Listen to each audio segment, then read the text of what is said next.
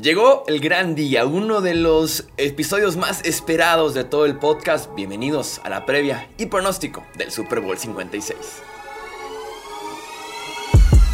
Hablemos de fútbol. Hablemos de fútbol. Noticias, análisis, opinión y debate de la NFL con el estilo de Hablemos de fútbol.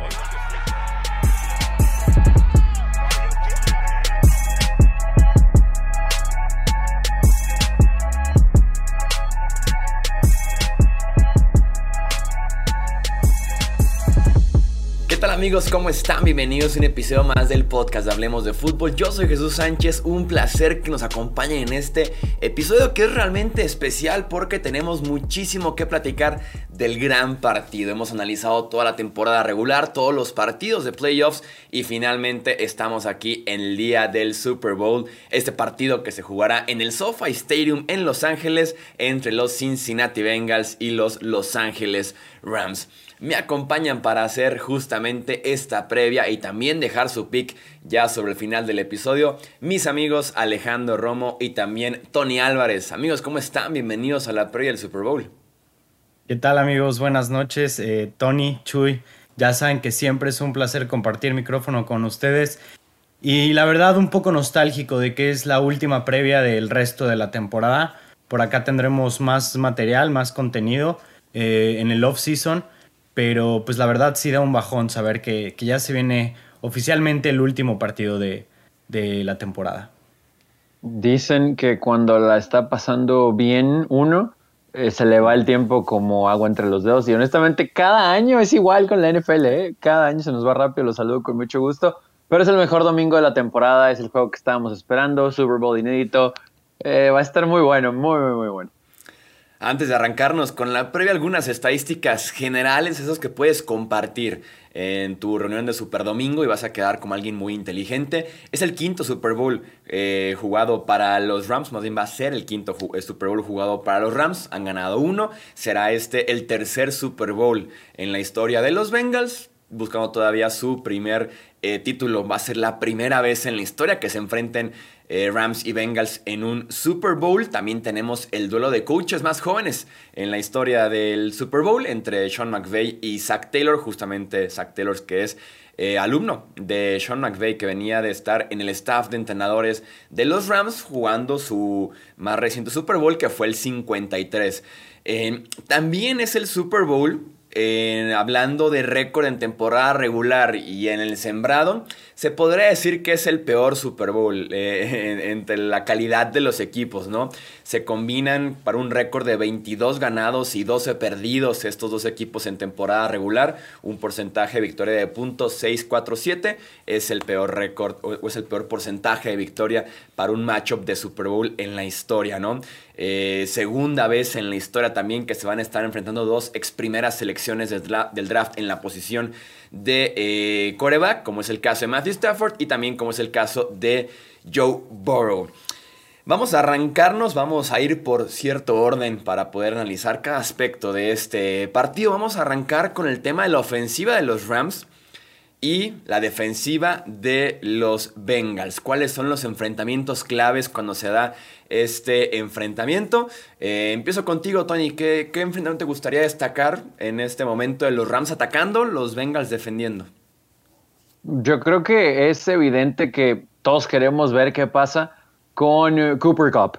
Y es, es obvio que es un arma mortal, es el jugador a seguir, pero sí tengo ganas de ver a esta secundaria en general de los Bengals. Hemos visto, no sé si decir el resurgir de un hombre como Eli Apple, pero que era un hombre promedio bueno tal vez, nada espectacular y que ha encajado muy bien en este sistema, por mencionar cierta veteranía en este grupo, y que si bien hemos tal vez no resaltado a alguien de manera individual, eh, durante la temporada, el conjunto es el que ha brillado, concretamente hablando de la secundaria. Entonces, quiero ver cómo alguien como Cooper Cup atrae toda esa atención, pero luego volteas y del otro lado del campo, pues tienes a Odell Beckham Jr., que lo ha hecho bastante bien. y hay complementos en, el slot, hay gente inclusive saliendo del backfield que le puede dar mucho a Matthew Stafford. Hablo concretamente del juego aéreo. Y sí, es curioso porque podemos hablar de mucha experiencia de los Rams en juegos importantes, pero al final, como para compararse con esta secundaria de Cincinnati, al último es lo mismo, ¿no? Porque no han podido dar ese paso estos Rams. Eh, la vez que llegaron al Super Bowl, como lo mencionas, hace tres temporadas, no lo pudieron ganar se vieron muy mal como conjunto a la ofensiva. Y en esta ocasión yo creo que eh, eh, eso es lo que quiero ver. Quiero ver qué tanto Matthew Stafford puede de verdad explotar con tantas armas y cómo va a responder una secundaria que ha ajustado muy bien en las segundas mitades, sobre todo en esta postemporada pero no sé si al grado de que a donde volteen hay un arma que les pueda hacer daño. Porque en contra de Tennessee sabíamos que no estaba al 100% eh, tal vez Julio Jones y lo involucraron, pero lograron contener a ratos a AJ Brown, aunque después se medio involucró. Y luego en el siguiente encuentro, eh, perdón, en el primer encuentro, tomando en cuenta los problemas que llegó a tener Derek Carr para encontrar un Darren Waller, etcétera, también podemos decir que los contuvieron. En el juego de campeonato batallaron el principio, pero ahí está lo que decíamos de ajustar para la segunda mitad y de tener, no nada más contener a Patrick Mahomes y compañía, Terry Hill, eh, etcétera. Aquí, honestamente, volteas a un lado, un arma. Volteas al otro, un arma. Tyren, un arma. Slot, un arma. Es, va a ser muy complicado para este grupo de Cincinnati. Fíjense, yo pienso que va a ser un partido que Cincinnati defensivamente va a tener que planear, plantearse completamente distinto a lo que hizo eh, en el campeonato de conferencia. La razón de esto es porque los Chiefs nunca se comprometen en correr el balón. Eh, a pesar de que lo estaban haciendo muy bien, querían pasar, pasar, pasar. Y la defensiva de los Bengals en ambas mitades salió para detener el pase, pero con distintas estrategias. En la primera vimos blitz de, distintas maneras y tuvieron problemas para detener un ataque, un ataque terrestre que no es de lo mejor del NFL, pero es bastante decente. Pero tuvieron mucha dificultad para detenerlo en la primera mitad que estaban mandando distintos tipos de, de blitzes. Ahora, en la segunda mitad salen con completamente lo opuesto. ¿Qué van a hacer? Sabemos que Kansas City no, no lance el balón. Digo, no, no corre el balón, disculpen, aunque lo esté haciendo bien. Entonces vamos a jugar con tres frontales y les vamos a dejar a los demás flotando. Córrenos las veces que nos quieras correr, pero sabemos que no te vas a comprometer. La diferencia es que McVeigh y los Rams se comprometen a correr. Y a pesar de que no les esté funcionando, quieren mantener mucho el, el balón por tierra. Y lo hemos visto bastante en esta postemporada. Cuando aún no les está funcionando el juego terrestre, aún así le dan y le dan el balón a K-Makers. Entonces, tiene que ser un planteamiento defensivo completamente distinto a lo que jugaron en la final de la conferencia. Yo espero ver a uno de los safeties haciendo eh, doble cobertura a Cooper Cup en el medio del campo y al otro safety lo, lo o sea, creo que va a estar eh, cuidando las trayectorias eh, profundas de OBJ y de Vance Jefferson. Yo creo que en cuanto a la secundaria, eso es lo que vamos a ver. El pass rush, yo creo que generalmente vamos a tener cuatro constantes y los linebackers vamos a tener eh, o sea, bastante flotando. No creo que estén jugando mucho al blitz los Bengals.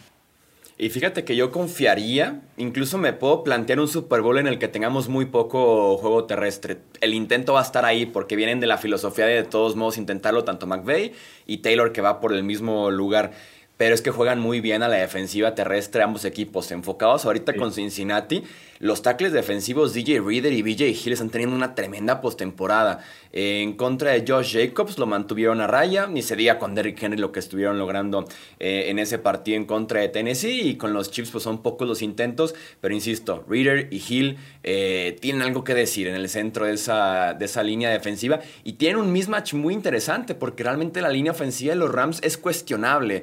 Eh, es calificada muy bien por PFF, por algunas estadísticas avanzadas, pero sí puedes encontrarte por ahí con buenos matchups en los que puedas frenar en ese sentido, creo yo, el juego terrestre. Esperaría muy poco con todo y que están los tres corredores sanos para Los Ángeles, ¿no? Eh, ya, ya, sabemos de Cam Akers, y Michelle y regresa Darrell Henderson.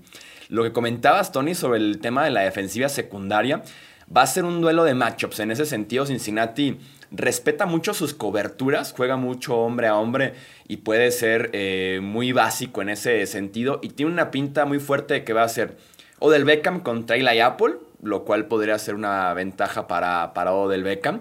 Eh, porque es inconsistente Eli Apple, ¿no? Eh, sí, de una temporada buena comparado con lo que habíamos visto él en Nueva York, como un draft boss después en Nueva Orleans. El duelo clave que va a ser ese Mike Hilton contra Cooper Cup en el slot. Eh, Cooper Cup, nuestro nuevo ofensivo del año, nuestro flamante ofensivo del año eh, en los NFL Honors. Pero Mike Hilton, que ha tenido una buena postemporada también jugando en el slot. Eh, según PFF, tiene un 74 de calificación en, el slot. Será un duelo importantísimo que bien puede definir el Super Bowl. Este, y tal vez el duelo de Chido Agusi en contra de Van Jefferson cuando esté jugando este por fuera, ¿no?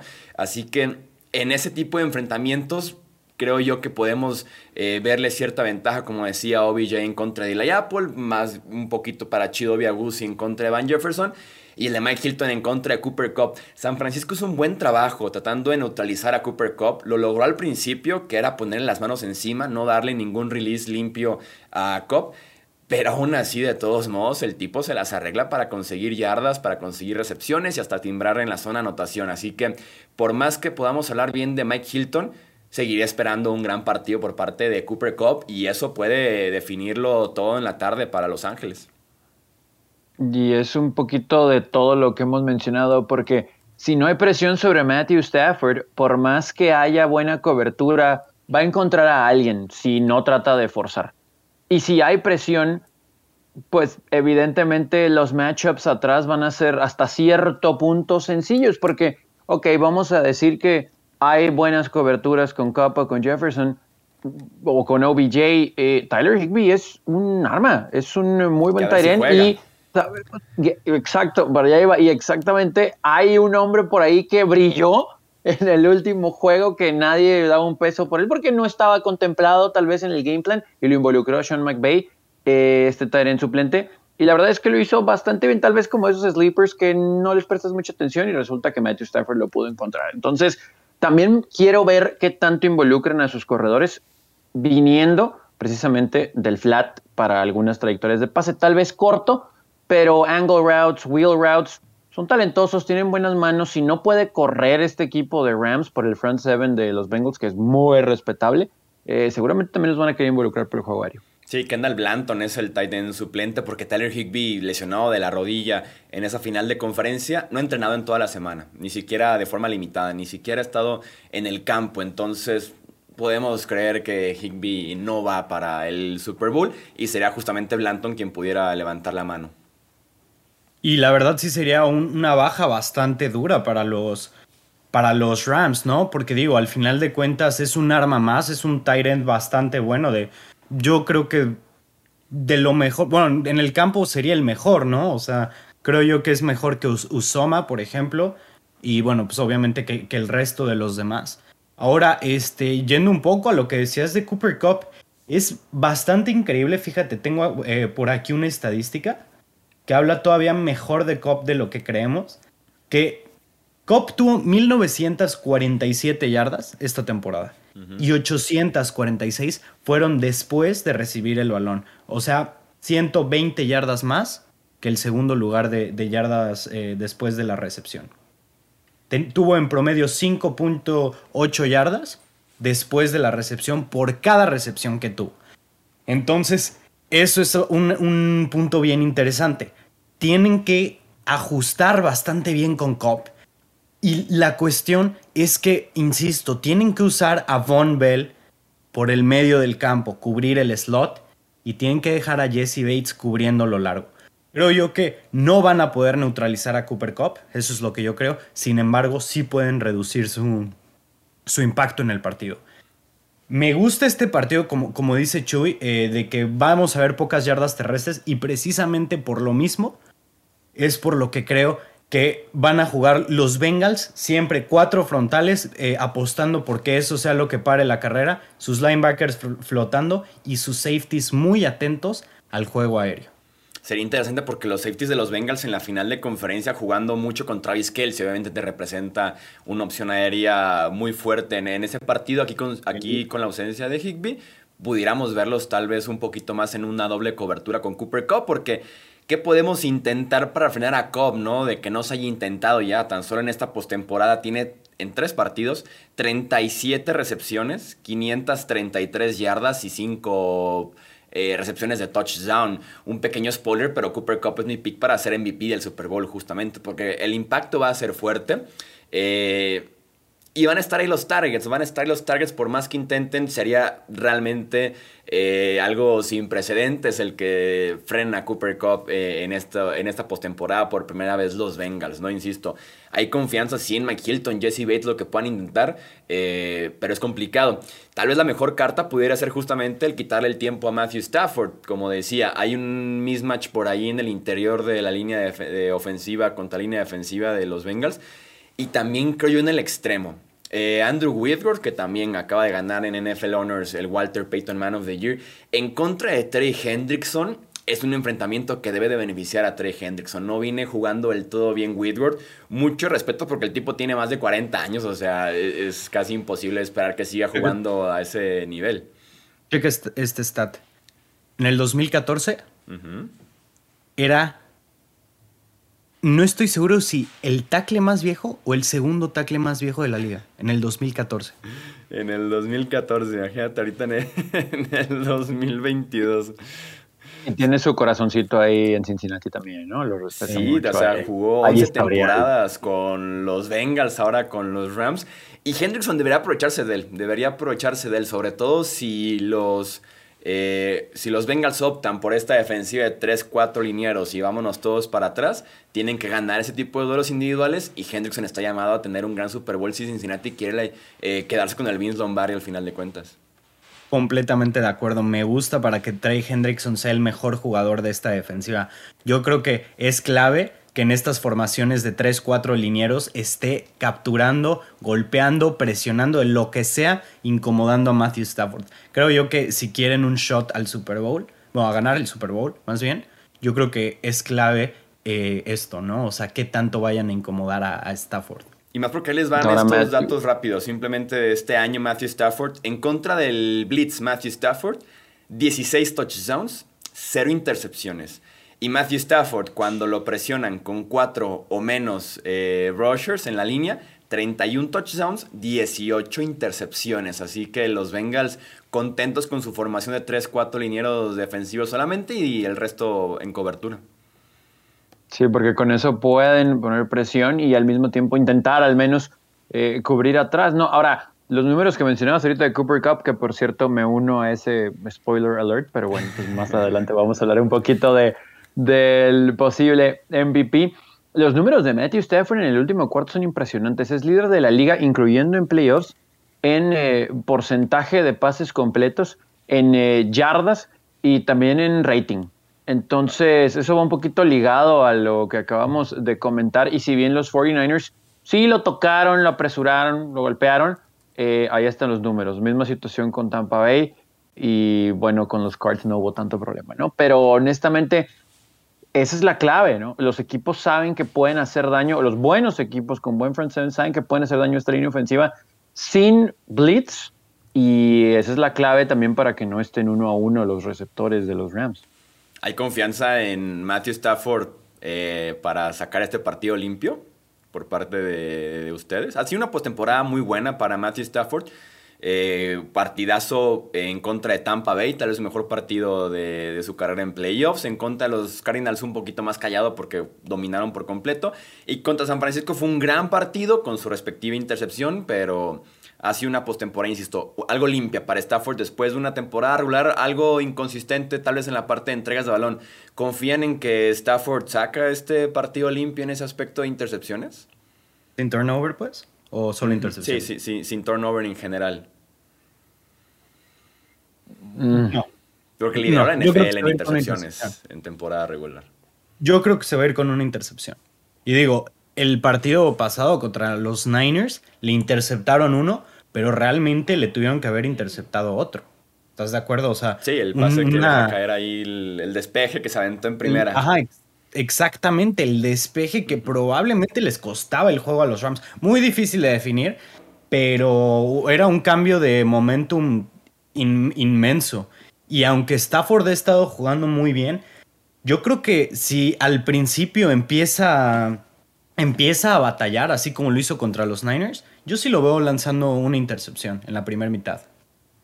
Y aparte de que esta defensa de los Bengals se alimenta justamente de, esas, eh, de esos robos de balón, tan solo en esta postemporada, y es un dato perturbador, cada, más bien, en cada partido, el último snap de la defensiva de los Bengals en cada encuentro ha sido intercepción.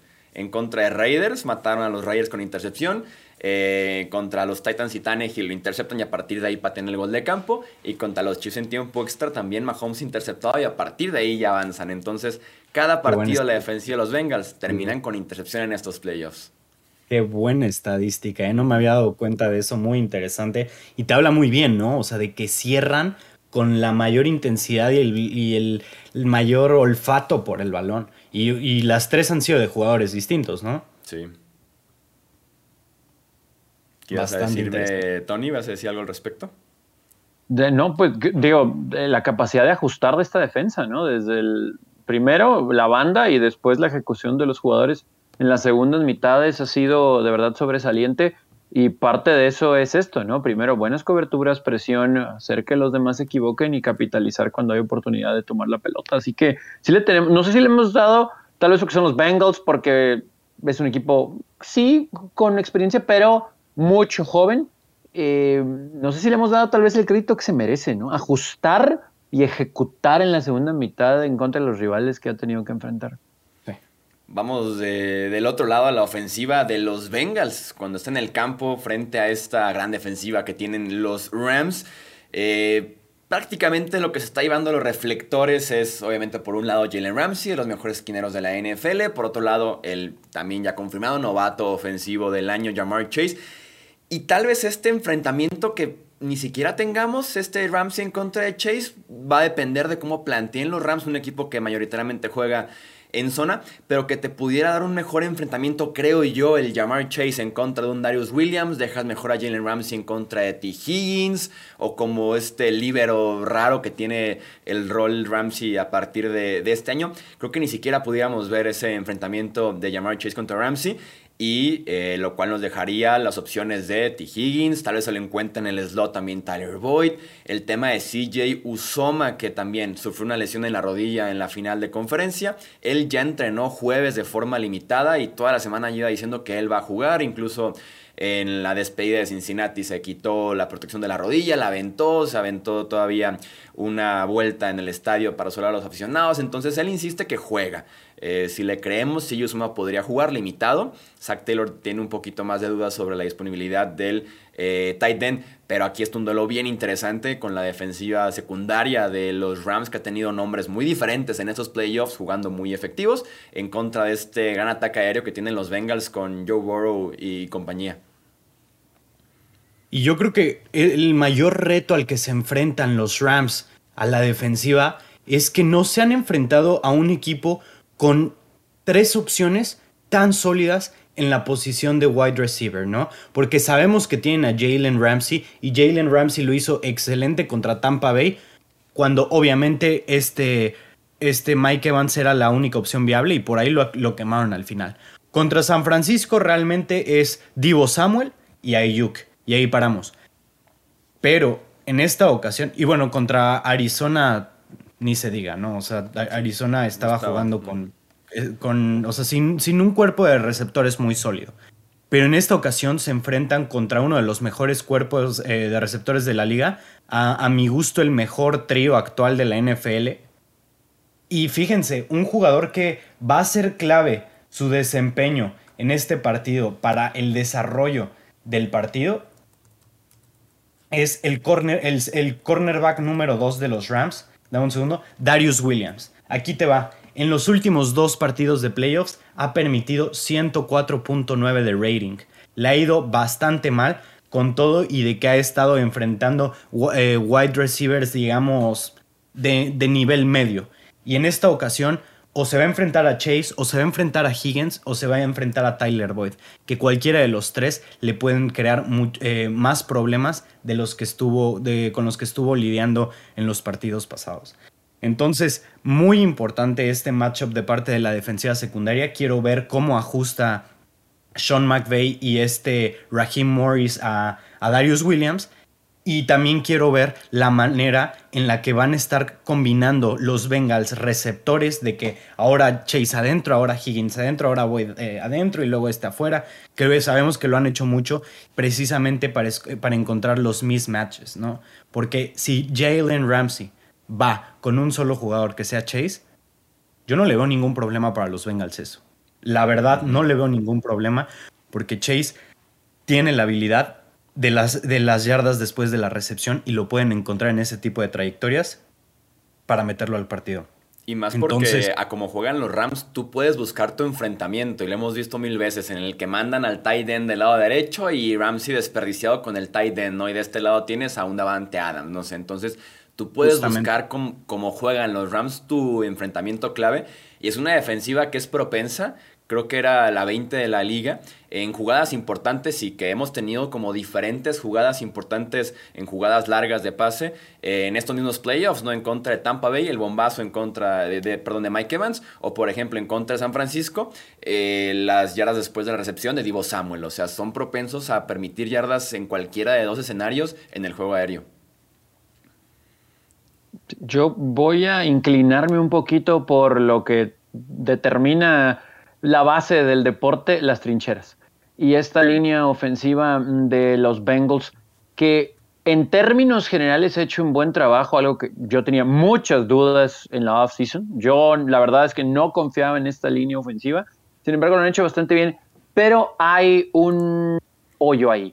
Hay una situación que puede ser explotada por una muy buena y experimentada línea y front seven de los Rams. La situación con Hakim Adeniji y también Jack Carmen.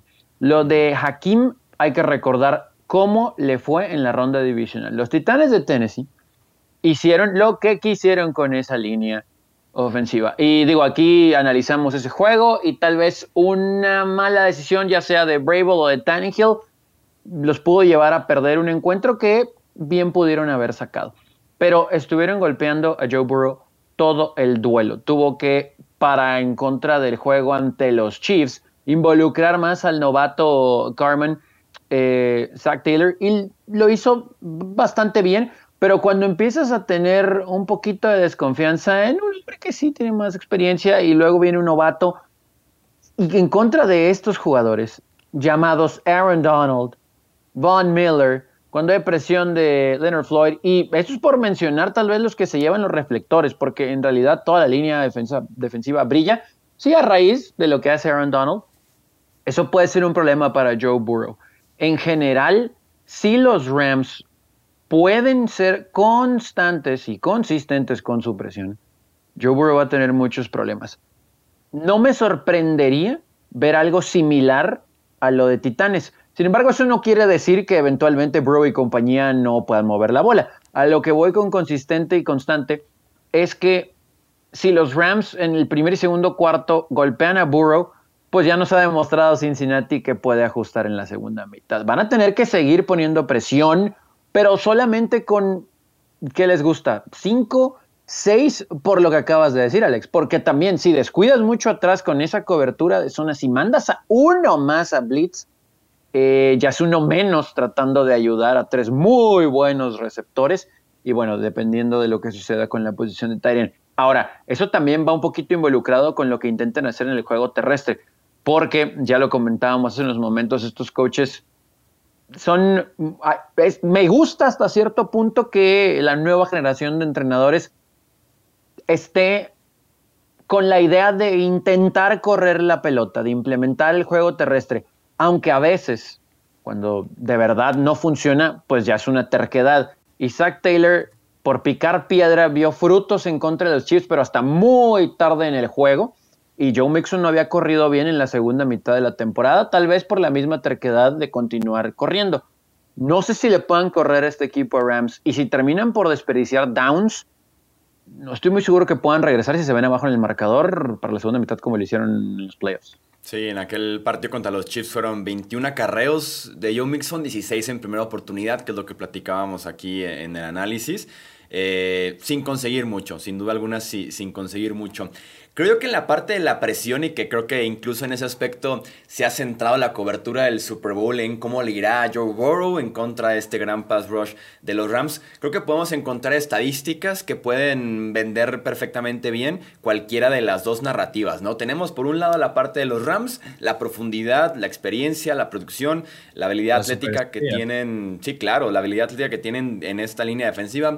Aaron Donald, Leonard Floyd, Von Miller, Gaines, Ocean Robinson, por donde lo veas tienen nombres, ¿no? Podemos también defender a Joe Burrow, ¿no? Que es el tercer mejor coreback en rating en contra de la presión este año, ¿no? Que en contra de Kansas City fue presionado y con las piernas consiguió cuatro primeras oportunidades, incluyendo un milagro en contra de Chris Jones. Lo que me lleva a preguntar y que creo que sí les creo que se los comenté fuera de, de podcast es qué tanto estamos... Eh, si nos vamos con la parte de Burrow puede en contra de este pass rush, ¿no? Ignoremos la parte de lo que mencionabas del, del guardia derecho, que es un desastre entre Carman y Adeniji. ¿Qué tanto Burrow puede salvar, no? Esto. Confío en que lo puede lograr el coreback. ¿No se vendió una narrativa muy parecida al Super Bowl pasado? Creyendo que Patrick Mahomes podía sobrevivir a una pésima línea eh, ofensiva contra un pass rush muy agresivo de Tampa Bay y terminó básicamente eso definiendo el Super Bowl. O sea, como que no quiero caer en ese mismo error de decir Burrow puede con esto y que al final de cuentas no pueda, porque los Titans por dentro le estuvieron llegando horrible. Kansas City estuvo presionándolo sin conseguir capturas, pero sí generando disrupción.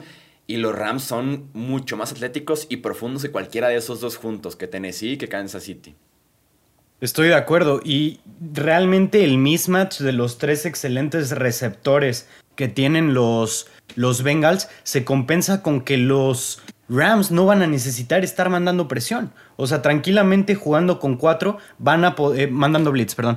Tranquilamente jugando con cuatro van a poder estar presionando constantemente porque Aaron Donald se va a comer dos cada jugada. Von Miller contra el tackle que quieras de los, de los Bengals tiene ventaja. Leonard Floyd, digamos que no, no al nivel que Von Miller, pero de todos modos es un, linebacker muy atlético, muy bueno, sabe presionar, sabe detener el acarreo. Entonces realmente los Rams no tienen que jugar a poner, a poner, a poner presión eh, con blitz, ¿sabes? O sea, pueden jugarle mucho más a la segura el de, ok, no tenemos tan buena secundaria, pero podemos meter mucho más personal porque no son un juego terrestre dominante como lo son los Niners y porque esa línea, esa línea ofensiva la podemos penetrar con nuestros jugadores base. Yo creo lo mismo que está diciendo Chuy, de la misma narrativa la teníamos en el Super Bowl pasado y qué fue lo que pasó, vimos un desastre. Diferentes circunstancias, diferentes jugadores, pero yo veo muy difícil, y eso que soy admirador de Joe Burrow, yo veo muy difícil que pueda sacar adelante este partido contra esta línea defensiva. Tendría que sobrevivir al tackle derecho suplente, que ese sí juega 100%, que es Isaiah Prince, porque Riley Reef está lesionado. Y tendría que sobrevivir al tema del guarda derecho, que el titular es Adeniji. Jackson Carman estuvo jugando eh, intermitente el partido en contra de Kansas City, pero Carman está lesionado de la espalda y ha estado limitado en entrenamientos, entonces tal vez vaya a Denigi todo el partido. Y como referencia, según PFF, es el guardia 81 de 82, o sea, el penúltimo en calificación. Y puedes cargar de ese lado a Gaines, Floyd, eh, em, Aaron Donald. Y, Dios bendiga esa combinación del centro Trey Hopkins y a partir de ahí hacia la derecha. ahora, no es que no hemos visto upsets en Super Bowls, pero por lo general los fundamentos del juego se terminan por imponer y es una realidad. Voy a parecer disco rayado, pero juego terrestre, veremos quién puede por lo menos sacarle el jugo suficiente a su juego terrestre como para, uno, ayudar al aéreo, dos, ayudar a su mariscal de campo cuando haya presión, y tres, tal vez controlar el reloj, mover un poquito las, cadenas y evidentemente defensa.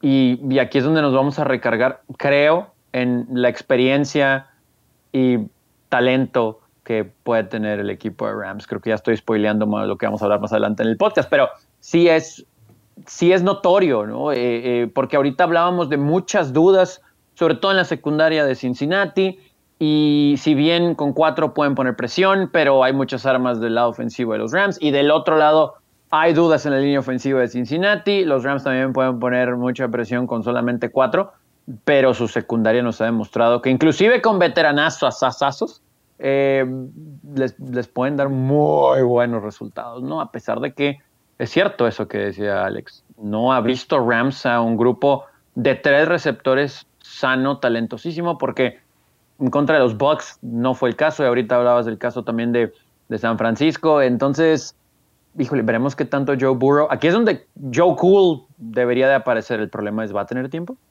Bien, yo pienso que tienen que anticipar esto los Bengals. O sea, definitivamente creo yo que esas tres opciones deben de ser más que suficientes para el juego aéreo en situaciones obvias de pase y tienen que dejar al tight end y al wide receiver en varias ocasiones a los dos a cubrir y esperar que, que se gane en los matchups de, de sus receptores. Porque de otra manera yo creo que vamos a ver lo que le pasó a Mahomes el año pasado, lo que le pasó a Tom Brady en el 2007, de que simplemente estaba siendo dominada esa, esa línea ofensiva y no pudieron hacer nada al respecto. Creo yo que tiene que aprender, eh, bueno, tiene que estudiar Zach Taylor de lo que ha pasado y tiene que encontrar la manera de prepararse, porque eh, al menos la, la semana pasada vimos una mejoría muy grande entre lo que fue el juego divisional contra Tennessee a el campeonato de conferencia contra los Chiefs.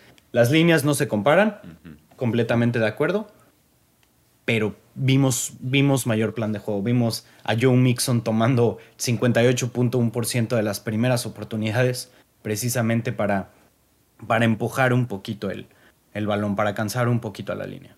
Sí, claro, y por lo menos lanzar la idea de no se pongan en plan pass rush 100% en cada snap, vamos a también intentar correr el balón, ¿no? Aunque sea una simple, un simple intento, pero le quitas la mentalidad al liniero defensivo de que tiene que ir por el quarterback, que sin duda alguna es muy diferente. El inicio de jugada, la agresividad con la que se, se plantea en su intento de pass rush. Un tema que, me gustaría, que me gustaría mencionar, tipo factor X, tipo para cerrar esto, eh, Samaji Pirine creo que puede tener un buen partido en el Super Bowl. La mejor forma de contrarrestar una línea defensiva agresiva, aparte que una línea defensiva que esté llegando al quarterback, es con un pase pantalla al corredor, sencillito. Lo intentaron en contra de Chiefs, por ahí llegó el primer touchdown de Cincinnati en esta final de conferencia en un pase pantalla con Samaji Pirine. Creo que también hubo, hubo otra tercera oportunidad en la que lo intentaron, en el tercer gol, en la que se equivocó de lado, o sea, es, como una jugada constante, el pase pantalla se presta por esta línea ofensiva tan mala, sobre todo en un plan los Rams agresivos yendo por Burrow, Samaji Piran en un pase pantalla o el mismo Joe Mixon pueden ser la, opción para Cincinnati. Pases pantalla, por ahí reversibles, un poquito de counter, para tener a la línea defensiva rival dudando y, quitarle un poquito los ojos de encima a, a Burrow que se, lo van a, que se lo van a comer vivo en ese sentido. Estoy de acuerdo. Y, otra bien importante es correr por fuera, que fue algo que no vimos contra Kansas City en lo absoluto. Y que creo yo que los, eh, los Bengals deben de hacer mucho más. Tienen que darle la oportunidad a sus receptores por el tamaño que tienen, por lo buenos que son bloqueando, de crear los espacios que no dan la línea ofensiva. También los linebackers de Rams, por excepción de este Howard, del número 32, eh, se me fue el nombre, pero realmente, este, realmente no tienen muy, muy, buenos, muy buenos linebackers los, los, Rams. Tienen muy buena línea defensiva y bueno, si quieren incluir a, Floyd y a Miller en, en la línea defensiva, porque realmente pues, su trabajo es siempre ir, o casi siempre, en el 80% de los snaps, ir en contra, o sea, ir a pass rush o a detener directamente. Pero fuera de eso, pues no, tenemos, no tenemos mucha profundidad. Por ahí tenemos a, a Troy Reader, que rankeó como el linebacker 74 de 87. Y tenemos también a Ernest Jones, que rankeó 36 de 87. Entonces, yo creo que también eso es algo muy importante. Eh, tanto defensivo, tanto defensivo secundario lesionado que tienen por ahí los Rams, Creo yo que es momento de utilizar más sweeps, utilizar pitch, lo que sea para correr, pero por afuera. Yo, híjole, aquí tengo dos mini factores X, uno para cada lado. rapidísimo.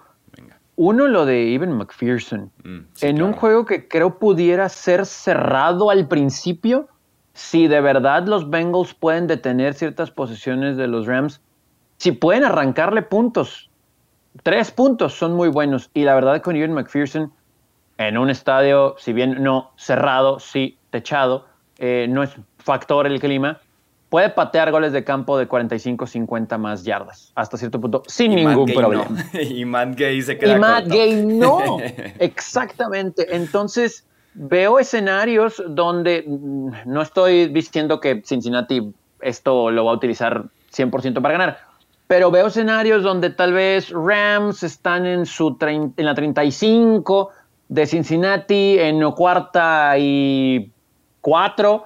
Y sabes que mejor me la juego porque está un poquito lejos. Si los detienen y es justo para terminar la primera mitad con dos pases de Joe Burrow del otro lado en la 35 y un McPherson con los ojos cerrados lo puede meter. Y ya son, es un, es un swing muy ahí interesante que creo que pudiera ser un factor si los Bengals de verdad pueden arrancarle puntos así a este equipo de Rams. Y el otro rapidísimo, Déjame agregar favorable nada más algo los rápido de, de los pateadores, porque también yo tenía como factor X Ivan McPherson. El hecho de que está 12 de 12 en estos playoffs, está a dos goles de campo del récord en una postemporada. Y Matt Gay fue un pateador de Pro Bowl este año, 32 de 34. Pero en postemporada falló en contra de Tampa Bay y falló en contra de San Francisco. En uno se quedó corto, en otro no tuvo la dirección y creo que también no, no- no tuvo tampoco la También fuerza. Sí, Entonces, sí, también factor X, yo estoy muy de acuerdo contigo, Ivan McPherson, porque el tipo ha sido dinero puro estos playoffs. El mejor Y, y el favorable, el favorable para Rams rapidísimo, Van Jefferson, porque creo que si de verdad este equipo de Cincinnati con esa presión solo con cuatro pueden sacar de su zona de confort a Matthew Stafford y complicarle el encontrar a Cooper Cup y a OBJ, creo que Van Jefferson va a estar en matchups favorables y es un receptor talentoso. Por ahí de repente ha soltado dos, tres pelotas pero es un receptor creo confiable y por el medio, si Cooper Cup y OBJ están bien cubiertos en ciertos momentos de juego, creo que Matt Stafford lo puede encontrar y puede ser fructífero para los Rams. A mí con los receptores me da la impresión de que OBJ anota en el Super Bowl. Me encantaría porque de alguna forma lo defendí cuando muchos lo atacaban, cuando decían que era el cáncer, que era el problema en Nueva York, que era el problema en Cleveland, que su papá, la forma en la que salió de los Browns, entiendo, se tuvo que meter ahí a criticar a, a Baker. Entonces, siento que fue muy atacado. Ha sido una buena historia verlo de regreso en un nuevo rol, que se ha adaptado bien cubriendo a Robert Woods, que se pierde el Super Bowl, obviamente. Creo que Cooper, perdón, creo que OBJ anota. Y alguien que me encanta en este partido para que también anote y tenga un Super Bowl interesante es T. Higgins. Le tengo fe al receptor de los Bengals también, como factor X. A mí también me gusta mucho OBJ por el aspecto de que van a estar cubriendo el pase largo y van a estar cubriendo a Cooper Cup. Y OBJ te puede atacar muy bien la zona media del campo. De hecho, algo que les funcionó a Kansas City eh, fue el, ut- el utilizar al wide receiver número 2, especialmente lo poco positivo que tuvieron en la segunda mitad. Y los, los Chiefs realmente no tenían a nadie muy relevante en, en esa posición, ¿sabes? Tienen a Byron Pringle, que es un receptor 2 sólido, pero definitivamente no es Odell Beckham Jr., ¿no? Entonces, me gusta mucho, eh, me gusta mucho el factor de Odell Beckham Jr. para los Rams y también me gusta el factor de Darrell Henderson. Creo yo que le tienen que dar el balón bastante después de que Cam Makers no ha estado corriendo de la manera que les gustaría y que si el partido se, eh, se desarrolla como yo creo que se va a hacer, yo creo que tienen que tener eh, participación, participación terrestre y aérea. Entonces me gustan esos dos. Para los Bengals, efectivamente, T. Higgins es muy buena, muy buena opción también, pero yo creo que Joe Mixon va a tener un Super Bowl muy decente, especialmente por aire. Yo creo que va a ser válvula de escape, yo creo que muchas veces va a llegar, va a golpear, eh, va, eh, va a ayudar en el bloqueo para golpear, salir de válvula de escape y le van a gustar los matchups que va a tener contra, contra linebackers de los Rams. Por aire me podría gustar Eh, Mixon, porque por tierra no lo veo a más de 20, 25 yardas. Creo que sí por tierra va a ser taponeado feo. Ya estamos en predicciones random, ¿no? Entonces, Básicamente Mi- estamos en ese momento. sí, mi predicción random es habrá un pick six en este Super Bowl. Wow. Ok. Pero de verdad, si bien tal vez todos los factores apuntan a Matthew Stafford, creo que será Joe Burrow el que lance el pick six. Ok, ok. a ver, échate, un, échate uno random. Yo mi predicción random. Eh, creo que Samaji Piran anota y me imagino que eso en las apuestas sabe pagar bien. No, no estoy sugiriendo que me hagan caso y pongan su dinero ahí, pero creo que Samaji Piran anota. Ok, ahí te va la mía. Aaron Donald va a hacer un sack en la primera serie del partido, en la primera serie ofensiva de los Bengals. ¿Sabes qué? Eh, sí, sí, sí, sí, se me hace buena. Algo que más o menos yo tenía pensado en el desarrollo del partido, no me sorprendería que inicie de alguna forma lento Cincinnati, volando un 3 y fueran 2, 3 series consecutivas, los Rams por ahí se hagan puntos, unos 7, 10 puntos, pero que sí llegue un momento en el partido, tal vez en el tercer cuarto, en el que se desaten los touchdowns, en el que tengamos touchdown en 4, 5 series consecutivas, que se arme el tiroteo, pero más bien como para la segunda mitad. Eh, me agradaría esto después de una primera mitad un poquito más lenta en el inicio con Cincinnati, a diferencia tal vez de los Rams, unos 10, 14 puntos para arrancar. Legal. Como el desarrollo del partido. Sí, yo también lo veo, lo veo hasta, hasta cierto punto cerrado y pocos puntos rumbo a la mitad, pero creo que hasta también me atrevo a decir, no perdiendo el control Rams. Eh, sí con el peligro, ¿no? De, que si Matthew Stafford se llega a equivocar o algo sucede, o de repente les da fambolitis, como sucedió en contra de Tampa Bay, puede ponerse feo el asunto. Pero sí lo veo cerrado a la mitad y veo más puntos también en la segunda, pero Rams hasta cierto punto teniendo el control todavía. Vamos de una vez con los picks. En Las Vegas la línea inició 3.5 puntos para los Rams favoritos. Después pasó a 4 puntos y medio, ya regresó a 3 puntos y medio. Según el MGM, el 70% de los tickets han ido con Bengals Moneyline, o sea, Bengals ganando directo. Eh, las estadísticas de esas random, el local, entre comillas, local administrativo. En este caso, local administrativo son los Bengals. Tienen récord de 23 y 32 en el Super Bowl, incluyendo 11 derrotas en los últimos 15 Super Bowls. Y la de la cábala, la de los uniformes, el que viste de blanco, ha ganado 14 de 17 eh, Super Bowls recientes. Los Rams van justamente de blanco con su throwback away, mientras que los Bengals van de negro con su uniforme de local. Eh, vámonos con los picks. Pick eh, de partido, si tienen marcador, marcador y hasta su MVP. Quien quiera arrancarse, si quieres saber tu promo, venga. ¿Yo? Sí, venga. Híjole. Miren, la razón me dice Bear Rams. La razón creo yo que se inclina mucho hacia los Rams, principalmente por la línea ofensiva de, que tienen los Bengals y la línea defensiva que tienen, eh, que tienen los Rams. Pero tengo una corazonada. Y la corazonada es que Cincinnati es un equipo de destino. Siento yo que probablemente es el, el, único Super Bowl que ganan en los siguientes 50 años. Probablemente no, no digo, o sea, no quiero sugerir que eso va a pasar ni nada así. Pero me gustan los, me gustan los Bengals en este partido. Creo yo que el quarterback más frío que me ha tocado ver en mucho tiempo, obviamente sin contar a, Tom Brady, es Joe Burrow. Y yo creo que va a saber manejar muy bien este enfrentamiento. Y lo que mencionaron ustedes dos, los pateadores, que tan importantes son en un Super Bowl, está definitivamente cargado hacia el lado de, de los Bengals. Van a ganar los Bengals desde mi punto de vista. Lo van a ganar 31-24. No, 31-27 lo van a ganar. Y el MVP del partido va a ser Joe Burrow.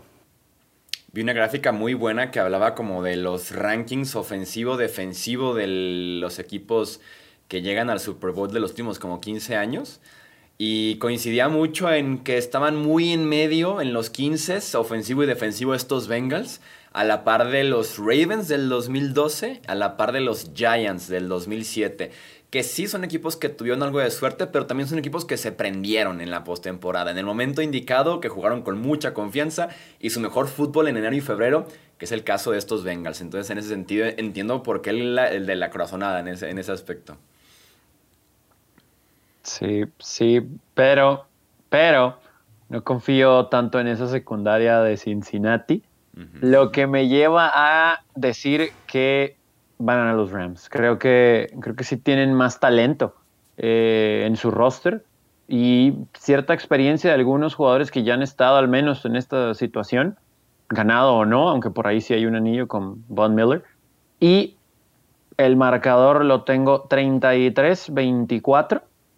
Insisto, cerradón pocos puntos al principio. También veo cómo de repente la cascada de anotaciones pueda venirse sobre el final, pero ligado a lo que comentaba, Rams sin perder del todo el control y amarrándolo sobre el cierre 33-24 creo que lo ganan los Rams. ¿Ves a Matt Gay haciendo cuatro Super Bowl, eh, cuatro Super Bowl, cuatro field goals?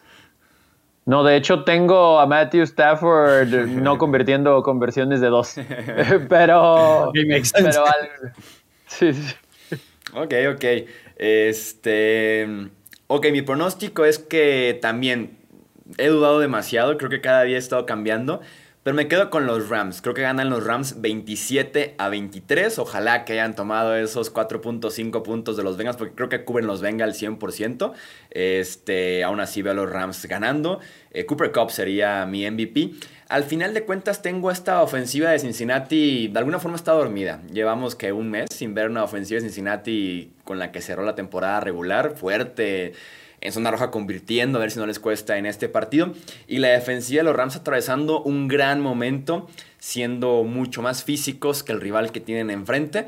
Y en este partido con un rival que va más por la parte de la velocidad, la explosividad, creo que en la parte física se los pueden llevar un poquito. Insisto, Rams creo que ganan, con Bengals cubriendo, ojalá que hayan tomado esos 4.5 puntos en las apuestas. Me uno a lo del MVP con Cooper Cup. Es, es, el safe pick realmente, Rams Cup, Rams Stafford, es el safe pick. Sí, sí, sí, sí. Creo que sí, creo que detrás nada más de Stafford y Burrow venía Cooper Cup en las apuestas. En cuarto lugar estaba Aaron Donald, eh, de favoritos para ser el MVP. Y en el quinto lugar era un empate entre Jamar Chase y Odell Beckham Jr. Ese es el tema del MVP en las apuestas. Eh, pues vámonos entonces, hasta aquí vamos a dejar esta previa, estos pronósticos del Super Bowl 56 la última. La próxima vez que estemos aquí estaremos analizando lo que pasó en el partido. Recuerden que pueden dejar, eh, si están en YouTube, su pronóstico aquí abajito en comentarios. Si están en redes sociales, perdón, en podcast, contactarnos por redes sociales, Twitter, Facebook e Instagram, como hablemos de fútbol, para que nos manden su pick de este Super Bowl 56. A nombre de Alejandro Romo, de Tony Álvarez, yo soy Jesús Sánchez y eso es todo por este episodio. Gracias por escuchar el podcast de Hablemos de Fútbol. Para más, no olvides seguirnos en redes sociales y visitar hablemosdefutbol.com.